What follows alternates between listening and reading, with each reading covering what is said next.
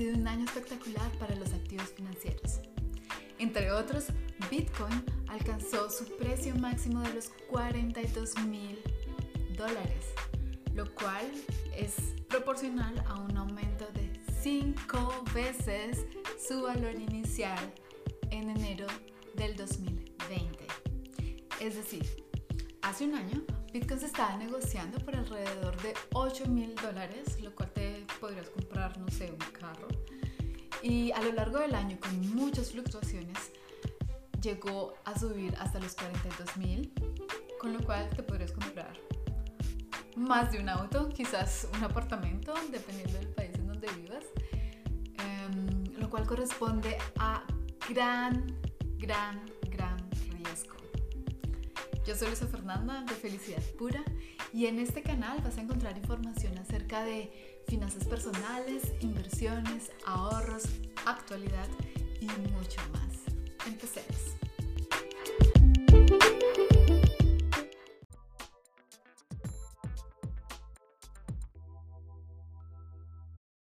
Como te venía contando, la criptomoneda alcanzó los 42 mil dólares el 8 de enero.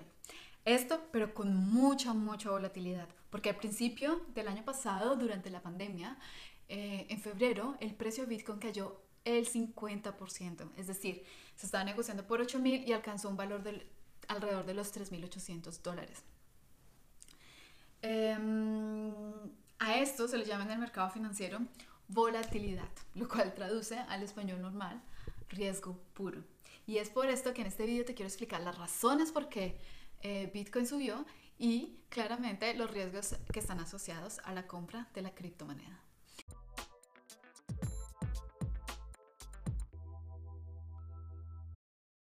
Pero antes que nada, tengo que hacer un pie de página eh, porque esto no es una recomendación de compra y el valor pasado de los activos financieros no representan su valor futuro.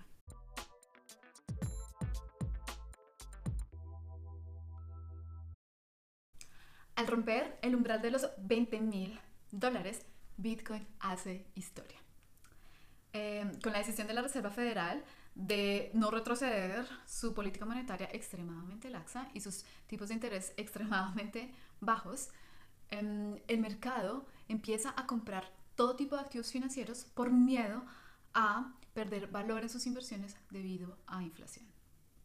Y acá me refiero a todo tipo de inversionistas, no solo las personas privadas como tú y yo, sino también las instituciones financieras. Han iniciado compra em, no solo de activos riesgosos como acciones o, bonos de países emergentes, sino también criptomonedas.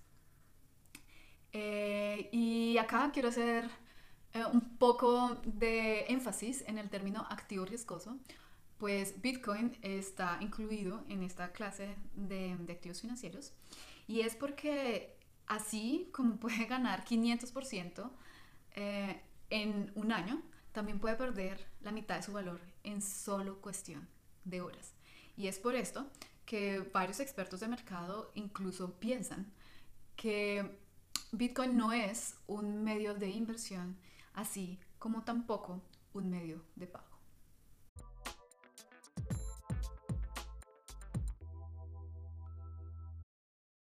Los planes de PayPal están creando demanda. Sí, así como lo escuchas. Analistas citan, entre otras varias razones, el anuncio del proveedor de servicios de pago PayPal eh, de aceptar las criptomonedas como medio de pago. Es decir, que clientes de la compañía en los Estados Unidos van a empezar a comprar, vender y acumular criptomonedas en la plataforma. Incluso se dice que este año, en el 2021, los clientes van a, ser, eh, van a tener la capacidad de pagar bienes y servicios eh, con criptodólares.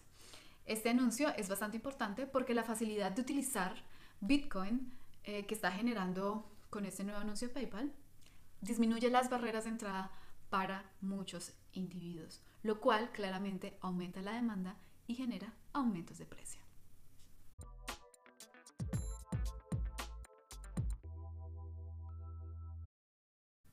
Los inversionistas profesionales están bombeando dinero en el mercado. Sí, así como lo oyes. Em, cada vez más inversionistas profesionales como bancos, gestores de portafolios y family office se interesan más por el criptomercado.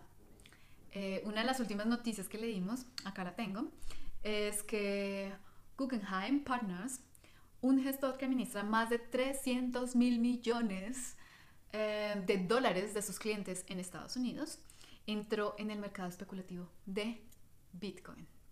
Sí, es decir, que parte de la subida de los precios en el 2020 corresponde también a la, a la inversión de instituciones financieras profesionales que ven un futuro, al parecer, en Bitcoin.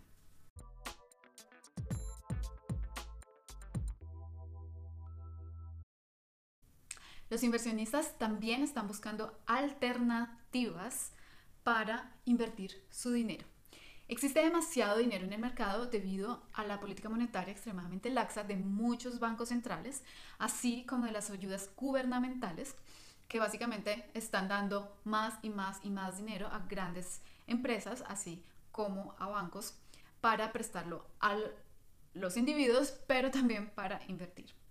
Entonces, eh, esto ha generado gran presión en el mercado de bonos, que adicional ha generado mayor demanda para activos riesgosos, entre otras acciones, pero también en criptomonedas. Adicional a esto, también existen inversionistas que empezaron a utilizar eh, Bitcoin ah, como una forma de cobertura para posiciones en monedas tradicionales como dólares y euros y evitar así grandes devaluaciones.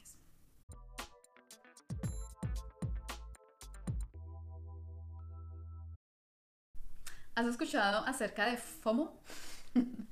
FOMO eh, es la abreviación de una frase en inglés que dice Fear of Missing Out y significa en español básicamente al miedo de quedar excluido o estarse perdiendo una oportunidad única.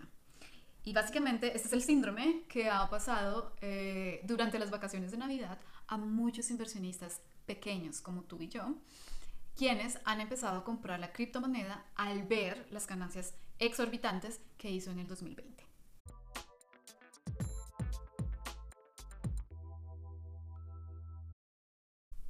La última razón para la subida del precio es una razón básica y es eh, la escasez de la oferta. En Bitcoin no existe una, una institución central como un banco central o un gobierno que controle las fluctuaciones del precio. Es decir, los precios están determinados exclusivamente por la oferta y la demanda. Por el lado, o sea, ya hablamos acerca de la demanda en las razones anteriores, pero por el lado de la oferta, eh, Bitcoin es un activo que tiene un límite. Y se dice que este límite es alrededor de los 21 millones. Em, ¿Esto qué genera? Genera que haya inflación implícita en la moneda. Cada vez que se produzcan más bitcoins existe menos oferta si la demanda eh, sigue creciendo de la manera que lo ha hecho en los últimos años, generando presiones en el precio y así inflación.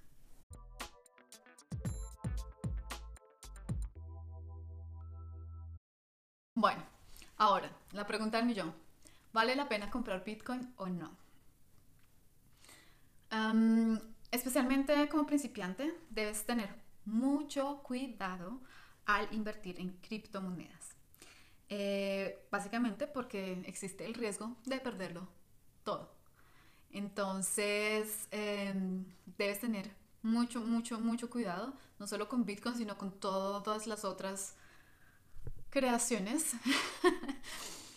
y mm, adicional a eso necesitarás nervios de acero, porque las fluctuaciones son bárbaras y son repentinas y en cuestión de horas puedes estar ganando 500% o perdiendo la mitad de tu dinero. Eso por un lado. Por otro lado, de ninguna manera inviertas todas, todos tus ahorros en Bitcoin. No lo hagas. Y mucho, mucho, mucho menos endeudarse para comprar Bitcoin. He escuchado casos en los que gente decide vender el carro, la casa o sacar la plata de los ahorros de los hijos para meterse en el mercado. Em, en mercados riesgosos, no solo en Bitcoin, sino también ha pasado en eh, comprando acciones y han perdido todo su dinero. Entonces, esto puede pasar. Así que evítate los problemas, deja tus ahorros donde están y si quieres tener experiencia con la criptomoneda, hazlo con una porción muy pequeña. Básicamente, eh, plata que no tengas miedo de perder. O sea, si tú dices, a mí no me duele perder 5 dólares, entonces solo invierte 5 dólares. Pero si te duele perder 5 dólares, entonces no te metas en el mercado cripto. Eso por el otro lado. Y el tercer punto, que es muy importante, es antes que nada tienes que tener las bases de tus finanzas personales establecidas. Es decir, no tienes que tener deudas malas y en un video que viene en las próximas semanas vamos a decirte cuáles son deudas buenas y deudas malas. Entonces, tener cero deudas malas.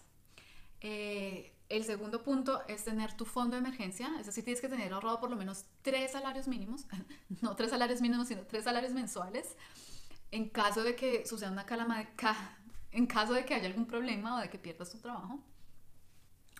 Y eh, la tercera es claramente tienes que haber empezado de alguna manera en el mercado de inversión, pero de una manera segura. Puedes iniciar comprando activos que no sean tan riesgosos o con porciones de dinero muy pequeñas para que vayas teniendo experiencia y sepas cómo se siente y eh, si es algo para ti. Si no es para ti, puedes iniciar con un fondo donde haya un universo mucho más grande de inversión y muchos más inversionistas contigo. Eh, pero sí, esos son los tres puntos que debes tener hechos antes de incluso pensar en meterte en criptomonedas. Porque la plata fácil no existe y lo único que vas a tener son dolores de cabeza. Entonces, eh, recuerda primero las bases de tus finanzas personales sólidas, claras y establecidas y después puedes empezar a jugar el juego de Bitcoin.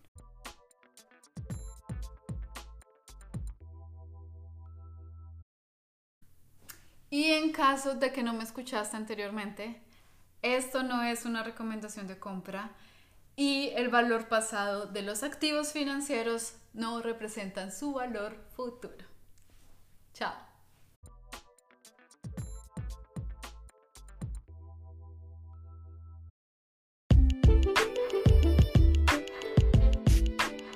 Me alegro mucho que nos hayas acompañado hoy y espero que estés con nosotros en nuestro próximo episodio.